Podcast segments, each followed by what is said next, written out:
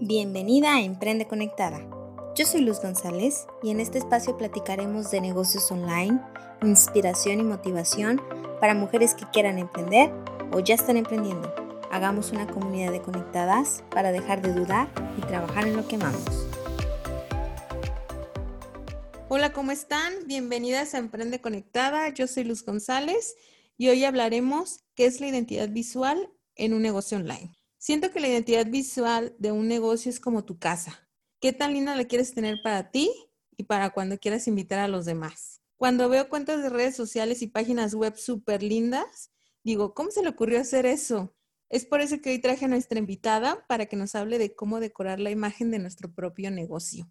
Génesis González se especializa en la creación de la identidad gráfica de negocios para mujeres emprendedoras para hacer brillar nuestras marcas y atraer a su cliente ideal. Bienvenida Génesis a la comunidad de Conectadas. Hola Luz, muchísimas gracias por invitarme. De verdad que me siento súper eh, agradecida contigo. Em, para mí es todo un honor estar aquí hoy. Muchas gracias Génesis. Cuéntanos acerca de ti y cómo empezaste este negocio.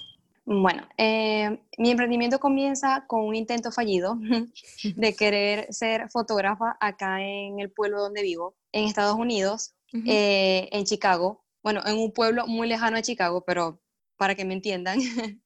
este, y pues lógicamente la mayoría de la población habla inglés y pues a mí el inglés no se me da. Empecé con eso, con querer ser fotógrafo, pero obviamente pues para comunicarme necesitaba el inglés y ahí me di cuenta de que no, definitivamente no era lo mío. Eh, intenté comenzar con mi negocio de, en redes sociales con diseño.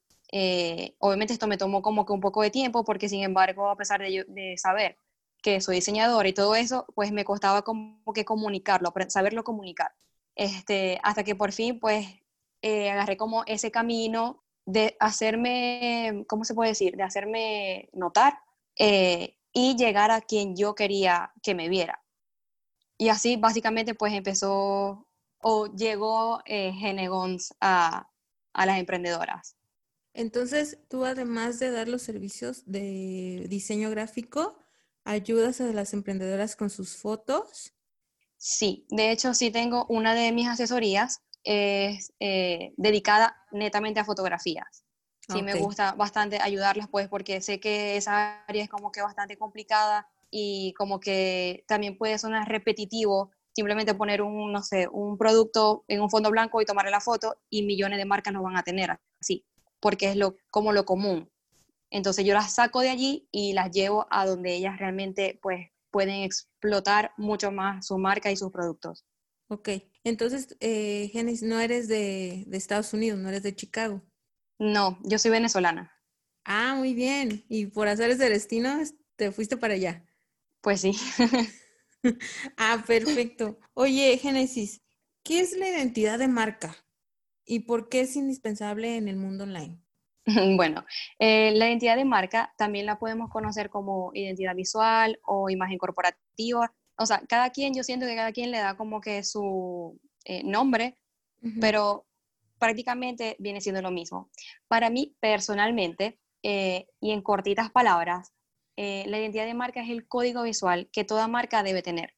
¿Y por qué lo digo? Por esa misma razón, es indispensable, eh, porque este va a ser tu código visual de diferenciarte de todo el mundo y por el cual tu comunidad te va a recordar. Entonces, por eso es tan importante eh, hacer como que tu marca se vea única, porque así te van a recordar. Van a decir, ay, esta cuenta yo recuerdo, si es rosado con tal y tal, esa es María por eso es tan importante. ¿Y desde dónde empieza la identidad de marca? ¿O, a, qué a qué elementos le podemos llamar identidad de marca? Bueno, esa es una muy buena pregunta. Muchas veces las personas piensan que eh, nace de nada más seleccionar una bonita paleta de colores o fotos bonitas, pero no es nada más eso, porque eso es algo vacío, ¿ok? Eh, una identidad comienza cuando, eh, en ese momento que la marca se está creando, que empieza a existir cuando tú dices, esto van a ser los valores que van a representar mi marca, esto va a ser, esta va a ser la personalidad y esta va a ser su esencia. O sea, todo empieza es desde la parte interna como tal de la marca, como si fuese una persona. Así, igual. Cuando tú defines todo lo interior de la marca, después viene el reflejo. Y esa, eh, ahí comienza la identidad, de, su identidad visual, pues. Ok, entonces, por ejemplo, a mí que soy una persona que me gusta vestirme de azul o de rosa, eh, que me gusta usar lentes de, como fashionistas, no tanto tradicionales, e, ese tipo de cosas, ¿cómo, entonces, ¿cómo lo podríamos reflejar en, en una marca? ¿En, ¿En qué? ¿En el logo? ¿En la tipografía? ¿O cómo lo podríamos reflejar? Ok, este, eso lo vas a poder reflejar a través de los colores, a través de las tipografías, que son eh, las letras, ¿ok? Eh, los elementos gráficos, que son los que acompañan como tal al logotipo, que de hecho una identidad visual sin elementos gráficos no es nada, porque tu marca no es nada más tu logotipo. Y a través de tus fotografías también se puede decir. Pero en Instagram también hay que agregar otra serie de cosas, como son eh, la personalidad de tu marca y el tono de voz. ¿Cómo te comunicas tú con las personas? ¿El tono de voz en Instagram? ¿Cómo es eso? A ver, Y bueno, yo voy a agregar esto último. Y la creatividad con la que tú muestras tu trabajo. Porque si tú suenas repetitivo o suenas como que, mm, que aquí lo que viene es el tono de voz, eh, tú suenas como un robot, las personas no van a conectar contigo. Porque nosotros buscamos es a la persona que está detrás de la marca. Queremos hablar con ella. Entonces, si tú, pues, eres un robot, ellas no van a sentir que hacen feeling contigo y se van a sentir como frío, eh, o sea, no es acogedor estar allí en esa marca y te vas a ir. Por eso es tan importante la personalidad junto con tu tono de voz. Porque vamos a suponer, tu marca es súper colorida, súper este, explosiva, así cuando tú entras, wow, o sea, estoy así como que, ah, hay muchos colores. Y de repente pides información sobre algo y te responden, ok, gracias por escribirnos, te estaremos contactando muy pronto. Tú ahí mm. quedas como que, ya va, un momentito, yo no entendí nada. Si yo vengo de una página tan así, tan colorida, tan espontánea, tan tal, no voy a esperar que me responda un robot. Entonces ahí es donde está el tono de voz. Ah, ok, ok. Y por ejemplo, cuando vendes productos es lo mismo, nada más que tú no apareces, tú como persona, si vendieras servicios. ¿Y qué tan, qué tan indispensable es manejar una identidad visual en, por ejemplo, si vendes productos en el famoso unboxing?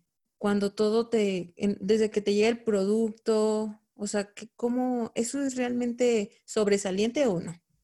Eso es muy, muy, muy sobresaliente, demasiado diría yo.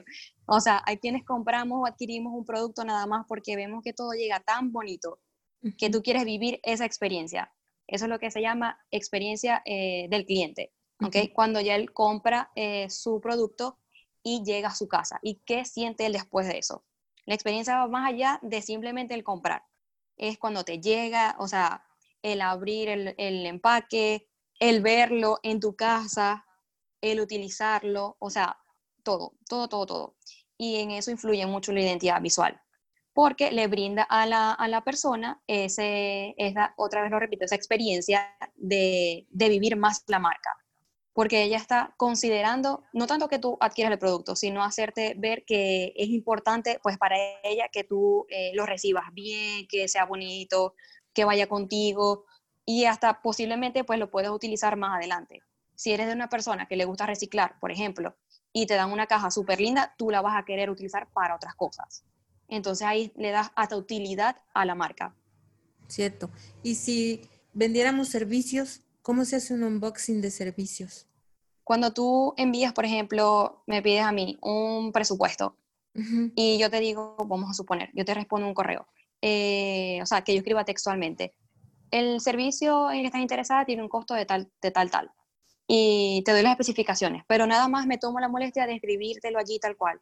Sí, es cierto, es muy directo. Tú vas a estar como que feliz porque lo estás viendo ahí, lo que tú quieres saber, ¿ok?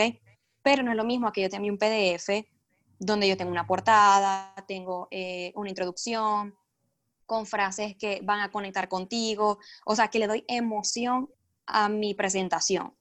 Y después te muestro mis productos, bueno, mis servicios, eh, y te digo todo el detalle, y te digo todo tal, y después al final te vuelvo a dar eh, ese empujón de, por ejemplo, ¿estás lista para impulsar juntas tu marca? Entonces ahí se agrega mucho valor y una experiencia de marca de forma digital. Ok. Y cuando ya te compró el servicio, ya cuando está hablando contigo, tiene que machar lo de lo que ven, lo que se vea visual en todo eso con tu personalidad. Sí, eso es, eso es muy importante. Porque, o sea, no hacemos nada, pues, como lo dije anteriormente, que tengamos una cosa y nosotros seamos otra totalmente diferente o que no se espera mucho cuando ven nuestra marca. De acuerdo. Así, haciendo un poco de aquí un, un, pequeño espacio de que, por ejemplo, hay personas que cuando van a hacer su identidad visual quieren como que eh, sus gustos estén como que resaltados. ¿okay? Entonces aquí viene entre lo que te funciona, lo que va para ti y tu cliente ideal, tu producto y lo que tú eres. O sea, hay que tratar de buscar cómo es encajar realmente esas piezas. O sea, ni una cosa ni la otra. Si las dos concuerdan, eso es genial. Pero siempre eh, es lo que les recomiendo a mis clientas, que ellas tienen que buscar la forma de adaptarse a lo que les estoy recomendando con su personalidad y sus gustos. Ok, ok. Sí, entiendo. O sea, si, si tu producto, es depende de a quién va dirigido tu producto. No necesariamente tiene que ser el gusto de, eh, de ti. O sea, no, no necesariamente tiene que ser tu gusto, plasmado en tu negocio. Exactamente, así. Oye, ¿y, cómo nos diferenciamos entonces ya como algo más sólido? ¿Cómo nos podemos diferenciar con nuestra identidad visual entre un negocio y otro? ¿Cómo lo hacemos nosotros para destacar? Ok, lo ideal es eh, enfocarse en lo interno de la marca. O sea, eso es clave. O sea, eso es lo que te va a llevar a ti a diferenciarte porque existen millones de marcas que, por ejemplo, pueden tener, supongamos, los mismos colores, ¿ok? Vamos a, ponerlo así. Eh, pero tu cliente ideal no es el mismo, ¿ok? Eh, tu tono de voz no es el mismo, tu personalidad no va a ser la misma, tu em, esencia de marca no va a ser la misma, ¿ok? Por ejemplo, yo puedo utilizar eh, tonos, vamos a suponer, blanco, negro y rosita. Y otra marca va a usar los mismos tonos. Pero, ¿qué va a pasar? Por ejemplo, la esencia de marca, ¿cuál va a ser? Una marca va a ser súper orgánica, súper, em, o sea, orgánica me refiero yo a formas orgánicas, plantitas, cositas, florecitas, corazoncitos, pero quizás la otra va a ser más geométrica, más abstracta. Entonces, ya ahí son dos esencias totalmente distintas y quizás dos personalidades totalmente distintas. Quizás esto es mucho amor y muchas cositas, pero ella es un poco más reservada, un poco más pues seria y eso las hace distintas. Y así es como nosotros nos podemos pues diferenciar de tantas cosas que vemos en redes sociales. Entonces, no todo es la paleta de colores, ni qué tan bonito se vea en Instagram, ni en Facebook, ni en tu página web. Internamente, ¿qué, es lo que podemos eh, tener? Dentro de una identidad visual? ¿Con que tengamos nada más nuestra página de Instagram o necesitamos más elementos? Mm, ¿Tú qué recomiendas? Bueno, no sé si entendí muy bien tu pregunta. Este, básicamente una, una, un negocio, por llamarlo de forma general, no se basa nada más en redes sociales, ¿ok? Eh, tenemos que mirar pues a futuro, ¿qué vamos a hacer? ¿Vamos a hacer una tienda física o vamos a hacer un negocio tres mil veces más grande que nada más tener lo que estoy ahorita? Es también pensar en el futuro. Y eso también yo se lo comunico a mis clientas. Eh, ok, hoy estamos trabajando con esto, pero ¿qué quieras hacer tú después? Porque una cosa es trabajar, por ejemplo, en esta dimensión o para esta eh, función, pero si tú me dices, ¿qué, ¿cómo ves tú el panorama más adelante? Yo pudiese trabajar en función a eso. Porque así, eh, pues mi trabajo no va a perdurar nada más un año o dos años, sino que ya cuando tú, o quizás este, en menos tiempo, tú puedas tener tu negocio muy grande y quizás yo te hice fue algo muy pequeño o que no se pueda adaptar, es muy triste tener que volver a invertir o que mi trabajo pues no se vea como que valorado para un, un negocio grande. Entonces, cuando quieras generar una identidad visual, tienes que checar hasta dónde quieres llegar. Preferiblemente sí. Wow. Y cuando eres una persona que apenas está empezando y que no sabe ni qué, como para dónde va o, o por ejemplo, en mi caso, que a mí el diseño nomás no se me da. ¿Cómo, cómo tú dirigirías a esas personas? ¿Cómo, ¿Cómo le dirías, ok, piensa en grande, pero hacia dónde o cómo? Bueno, em, eso va a depender eh, de lo que, de, tu, de tus servicios, de tus productos y de tu ambición. Cuando yo hago esa pregunta, muchas veces quedan como que, ok, no me lo había planteado, fíjate, pasa eso. Ok, y yo las pongo en la necesidad de tener que pensar en grande. Eso, eso es una de las cosas que a mí me caracteriza, que a mí me gusta pues motivarlas, me gusta impulsarlas, verlas, que ellas se vean más allá de, porque vivimos, yo sé que vivimos en un mundo en el que siempre estamos bloqueadas, estamos con la negatividad, con las cosas, me gusta hacerlas como que avanzar. Pero, eh, ¿qué le diría yo eh, o qué le digo yo a, esas personas? Eh, es bueno pensar en grande por la funcionalidad que la imagen va a tener. Y si se les complica mucho la parte esta gráfica, siempre menos va a ser más. O sea, se ve mucho mejor. voy a poner una, una imagen para que se imaginen una imagen simple. Estoy en Instagram y veo una frase. A mí, como diseñadora, me dice más que tú coloques un cuadrado rosa con unas letritas en blanco, a que me coloques un, un cuadrado rosa con 3.000 florecitas, 3.000 cositas y un texto que no se entiende. Entonces, mientras más sencillo, se va a leer mucho mejor y se transmite mucha más, eh, como más, mucho más profesionalismo, porque siempre o normalmente tendemos hacia eso, con que algo se vea pues limpio, eh, armonioso, entonces se ve mejor visualmente. ¿Qué es ser armonioso en tu feed de Instagram? Porque muchos muchos hablan de eso, de que tenga armonía, pero ¿qué es, qué es eso? Bueno, eso es cuando nosotras definimos también nuestra esencia o nuestro fit, por ya generalizar, donde decimos siempre voy a utilizar estos colores, siempre voy a utilizar esta tipografía, siempre voy a utilizar eh, este estilo de fotografías, em, hasta el espacio donde tú haces las fotos, que es, algo, es un tema que yo profundizo mucho en las asesorías. Eh, les hago entender que, por ejemplo, si un día te tomas foto en una pared amarilla y tu página no va con amarillo, no deberías de colocarlo. Si tu, si tu finalidad es tener un fit armonioso y el amarillo no está dentro de tu paleta de colores, ni cerca de tu paleta de colores, entonces no lo incluyas. Son cosas tan sencillas como esas. Normalmente no se respeta la, la imagen, entonces suben cualquier fotografía y ¿qué pasa? Eh, la consecuencia es no tener un fit armonioso. Eh, ser armonioso es ser repetitivo con tu identidad. Si te vas a tomar una foto, te tienes que vestir el color de tu marca, eh, tienes que, los elementos que te rodean, pues que vayan en sintonía contigo, preferiblemente tomarte fotos en un mismo espacio de trabajo, porque eso, cuando tú lo ves en general, lo que llamamos el fit, eso, eso que se está repitiendo ahí, te da esa sensación de armonía. Ok, ¿y qué pasa con las stories? En eso hay que tener cuidado, porque me he dado cuenta que hay muchas personas que pues no le prestan atención a las historias, ¿ok? No porque es más relajado, porque no tiene nada que ver con el feed y lo que sea, no sé tantas miles razones que le dan y para mí está mal, porque si tú quieres mantener tu imagen y ya tú tienes tu código visual, tienes que aplicarlo en todo, en todo, en todo, o sea, cuando digo todo es todo, porque eh, así las personas te van a reconocer. Si yo voy pasando historias, por ejemplo, yo voy tan, tan, tan, tan, y de repente me consigo contigo y como que, ok, esta es luz, pero nosotros son los mismos colores del feed, ¿será ella? Entonces no voy a ser consistente psicológicamente en la persona. Esto, esto tiene que ver mucho con la psicología.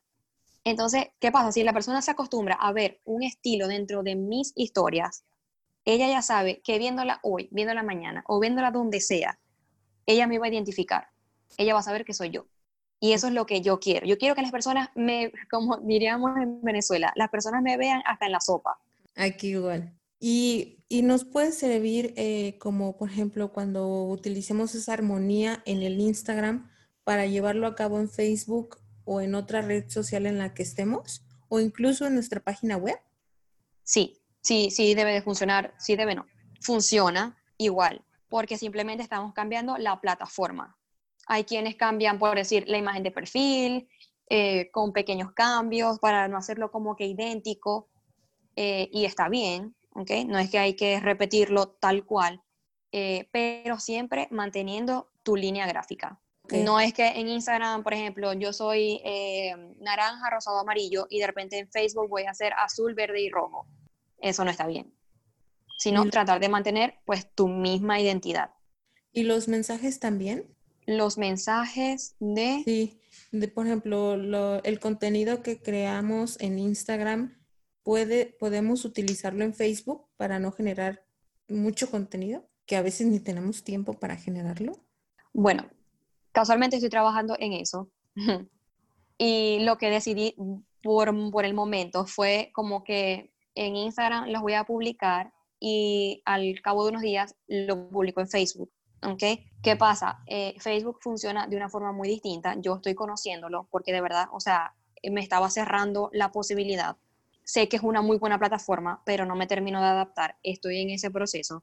Y entiendo que Facebook, pues, es una red mucho más, digamos, eh, relajada, donde las personas se meten a ver memes, a ver eh, contenido, pues, que no es tan como educativo. Obviamente, hay personas de personas, ¿no? Pero hay como un, común. Entonces, eh, ese común, pues, es ver videos así, un poquito más, como más relajaditos. Por ejemplo, que ahora se introdujo TikTok, que también es muy contenido mucho más relajado. Entonces, digamos que ese tipo de contenido también le gustaría mucho a las personas de Facebook. Y a eso más o menos es lo que quiero llegar. O sea, sí podemos compartir lo mismo, pero eh, recordando pues que son distintas plataformas y que a veces tenemos que darle como esa oportunidad, pues de también generar su propio contenido. ¿Y cómo le pondríamos nuestra identidad visual en nuestra página web? Igual, eh, tú defines tu identidad visual, tu paleta de colores, tu tipografía, tu todo, eh, todo lo que compone una identidad visual y se traslada, por así decirlo, a la web. O sea, igual tú vas a manejar tus colores, eh, la estructura, quizás no sea algo tan, digamos, eh, rígido, sino que tú eres una persona más o una marca más flexible, entonces eso también se visualiza en la web. Muy bien. Oye, Génesis, ¿y nos podrías decir tres tips para aplicar ahorita y empezar a generar nuestra nueva identidad de marca? O sea, ¿qué debemos de hacer ahorita ya o ya deberíamos de tener? Pues lo esencial sería definir los valores de la marca. Estos te van a ayudar mucho con los colores. ¿Cómo es eso? O sea, si es de que, que honestidad, respeto, o sea, esos sí son los valores de la marca. Em, resiliencia, eh, amor, feminidad. ¿Y cómo se refleja eso? Hay, hay algo que se llama psicología del color, ¿ok? Ah. Este, cuando empezamos a investigar, las personas que, eh, que debemos hacerlo, eh, investigamos qué, qué significados puede tener el color rosa, qué significados puede tener el color azul y siempre te dan como un, eh, digamos, un patrón. Entonces, vinculamos ese, ese, lo que tú quieres transmitir, ese valor que tú quieres transmitir con los colores. Entonces, allí tú más o menos puedes llegar más cerca de quién eres. Porque de repente me dices feminidad, pero utilizas anaranjado. Entonces, como que no. Eh, quizás para ti es femenino, pero eh, psicológicamente y según los significados de los colores, que ahí se hace un, un choque, lamentablemente, feminidad, pues lo va a representar unos colores más eh, rosados y más pasteles. Entonces, eh, por eso es importante estudiar los colores. Eso es uno de, los, de los primeros tips que puedo dar para tener, eh, digamos, una marca pues más acertada, se puede decir. Sí, entonces sería definir tus valores para definir tus colores. Ok, lo otro sería conocer a tu cliente ideal eso también es muy importante, porque si no sabemos a quién, a quién queremos atraer, entonces, ¿cómo sabemos cuáles son sus gustos? ¿Cómo sabemos que la podemos atraer? Entonces, en esto también se van a ver afectados los colores y las tipografías y hasta los elementos gráficos, que también hay que definir los elementos gráficos. Ese sería otro tips, porque quedan dentro de tu código visual. Lo voy a volver a repetir. Primero definir los colores. ¿Ok? O sea, buscar en Google eh, qué significado tiene el rosado. Y así vamos conociendo, ¿ok? O si ya dijiste que uno de tus valores iba a ser resiliencia, entonces busca qué color transmite resiliencia y ahí te va a arrojar información. Otro tips es em, conocer a tu cliente ideal. Cuando tú sabes a la persona que tú quieres atraer, tú puedes identificar mucho mejor cuáles van a ser realmente esos colores, qué necesita ella y las tipografías que vas a utilizar. Porque no es lo mismo utilizar tipografías que sean eh, súper delgaditas o inclinadas o mm, rígidas, totalmente rígidas, ¿ok? Te, te arrojan un mensaje. Eh, a diferencia de estas letras que son más manuscritas, que son como corridas, ¿ok? Son más femeninas, entonces van en relación a lo que tú quieras transmitir. Y todo eso tú lo tienes que definir. Tus colores, que vienen de los valores, ¿ok? Tu cliente ideal, tus tipografías y tus elementos gráficos. Correcto. Eso es lo que, eso es lo que toda marca para iniciar debe de hacer. Perfecto, hasta yo me los anoté ahorita. y por último, eh, antes de pasar a las preguntas que le hago a todas las, entrevistadas, ¿tú cómo nos puedes ayudar a generar nuestra identidad visual? Ok, bueno, casualmente eh, todos los jueves estoy teniendo un live para, eh, bien sea visitar tu feed y darte recomendaciones para que luzca armonioso, pueden ser recomendaciones para contenido que deberías de ofrecer y cómo mostrarlo. Puede ser los live porque los cambios los voy como alternando para que no siempre sea repetitivo. De preguntas y respuestas, ahí tú me dejas todas tus dudas y yo con mucho gusto pues ese día los voy a responder. Bueno, eso, eso digamos que son como las dinámicas con las que yo puedo ayudar a mi comunidad. Truquitos también de Instagram. Sí, o oh, sí, también. hasta yo me los he anotado. Los trucos de Instagram. los trucoriales. Ajá, los trucoriales. buenísimo. con, buenísimo. Eso, con eso también los ayudó bastante. Sí, sí mucho, mucho. Qué bueno que, a ti también te han ayudado. Em, ok, y por otro lado están mis servicios, que los puedo definir como en dos partes. Eh, serían los que van directamente con la creación de la identidad visual, que tengo tres opciones, desde la más sencilla hasta la más completa. Eh, y las favoritas de muchas, que son las asesorías personalizadas, igualmente una básica y una completa, donde las enseño a entender todo lo que constituye tener una imagen visual atractiva y cómo aplicarla efectivamente. Ahí yo pues le doy todas mis recomendaciones y ellas salen con mucha tarea luego de la asesoría, pero todo es en función a mejorar e impulsar sus marcas. Pues ya saben, conectadas, Génesis da muchísimos trucos en sus lives de los jueves y aparte ella da asesorías. Si a ustedes como el diseño no se les da, el diseño como a mí no se les da, Génesis la puede ayudar. Con bueno, Génesis, eh, antes de terminar te voy a hacer tres preguntas que les hago a todas las entrevistadas. Ok. Y sería, ¿cuál es la situación o el proyecto que más has dudado, pero aún así lo has hecho? De un cliente de tu vida, de un cliente en el trabajo, ¿cuál crees que es la situación donde, híjole, estabas de que sí, no, sí, no, no sé, pero lo hiciste al final? No estaba preparada para esto. sí, ya va, estoy, estoy, tratando de recordar porque no, no, me acuerdo. O sea, sé que tuve una situación que sí me vi como en, o sea, apretada, pero, ok, ya tengo una. Ok, una situación que pues me hizo así como que difícil fue cuando intenté lanzarme, como quien dice, en Instagram con los history, o sea, aparecer hablando. O sea, me vi así como que, ¿será que lo hago? ¿Será que no lo hago? O sea, dudaba demasiado de mí, demasiado.